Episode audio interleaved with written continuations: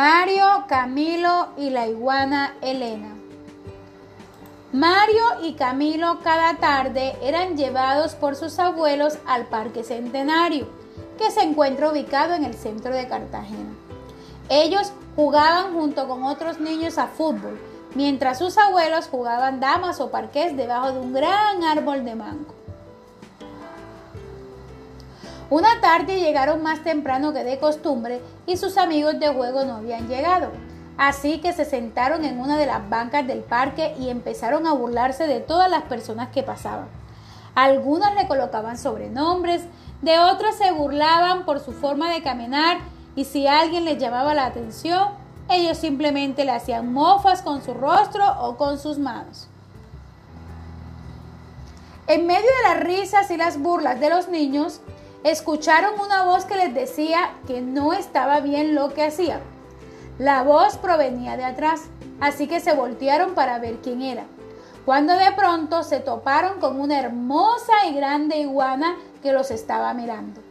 Ellos no pensaron que era ella la que les hablaba, así que simplemente siguieron buscando quién les hablaba.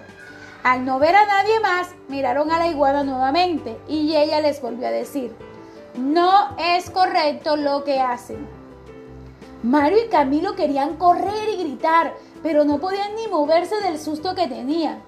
Ella les dijo, no se asusten pequeños, no les voy a hacer nada. Soy la iguana Elena y solo quiero que entiendan que no es bueno burlarse de los demás. Ustedes a todos deben respetar. Mario la miró y le dijo, nosotros hacemos lo mismo que nos hacen a nosotros en la escuela. Al escuchar a su amigo, Camilo también habló y le contó que en la escuela los niños se burlaban de ellos y les llamaban con nombres ofensivos. La iguana les preguntó, ¿y cómo se sienten cuando se burlan de ustedes? Ellos al mismo tiempo le dijeron, mal. Entonces la iguana Elena les dijo, mis pequeños, no deben hacer a los demás lo que a ustedes no les gusta que le hagan. El respeto es la base de toda buena relación. Hay que respetar a los padres, a los hermanos, a los amigos y a todos los que se cruzan en nuestro camino. Si no les gusta que se burlen de ustedes, no lo hagan con otros, porque todo lo que sembramos, eso cosechamos.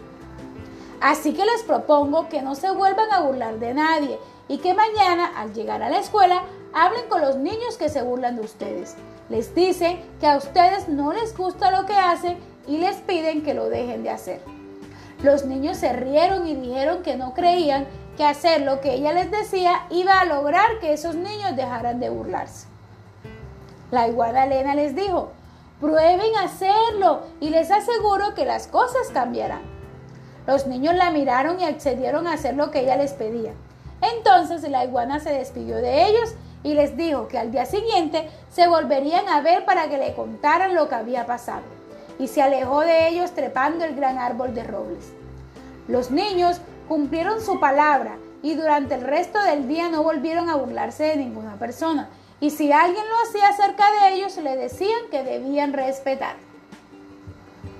Al día siguiente, al llegar a la escuela, los niños que los molestaban empezaron a llamarlos por apodos. Entonces Mario y Camilo se acercaron y les dijeron, no nos gusta que nos llames así, queremos que nos respetes y nosotros también los respetaremos. A partir de hoy queremos que nos llamen por nuestros nombres. Ellos estaban muy admirados de lo que Mario y Camilo les decían y el líder del grupo les dijo, si ustedes prometen no volverse a burlar de los más pequeños, nosotros no lo haremos con ustedes. Y extendió la mano para sellar el trato. De esta manera, todos prometieron respetarse mutuamente. Los niños, al llegar al parque en la tarde, buscaron bajo el árbol de robles a su amiga la iguana Elena. Ellos al verlo, lo bajó del árbol y ellos felices le contaron lo que había pasado. La iguana entonces les preguntó, ¿han entendido la importancia del respeto? Ellos le dijeron que sí, que habían entendido lo importante que era el respeto para vivir en armonía dentro de cualquier grupo social. Después de ese día, cada tarde, Camilo y Mario llegaban al parque un poco más temprano para contarle sus aventuras en la escuela a su amiga Elena.